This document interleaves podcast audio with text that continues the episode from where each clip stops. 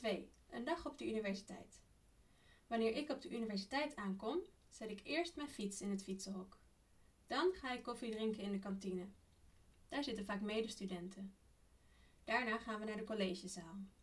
In Nederland beginnen de colleges meestal een kwartier later. Dat heet het academisch kwartiertje. Maar veel studenten komen dan nog te laat.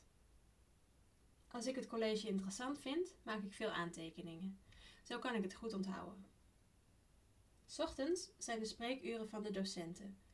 Als ik een probleem heb, ga ik daar naartoe. Vaak moet ik dan wachten tot ik aan de beurt ben.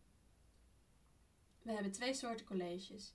De eerste is een hoorcollege, waar de studenten alleen luisteren. De tweede is een werkcollege, waar studenten met elkaar samenwerken en discussiëren. Voor werkcolleges zitten we in een klein lokaal. Dan kunnen we makkelijk met elkaar praten. We moeten altijd iets voorbereiden. Bijvoorbeeld een presentatie, een oefening of een essay. Ik vind essays het moeilijkst, want het kost veel tijd. Tussen de middag lunchen we in de kantine. We praten dan over de colleges, de tentamens en de docenten, maar ook over het studentenleven. Na een dag op de universiteit ben ik moe en wil ik graag naar huis.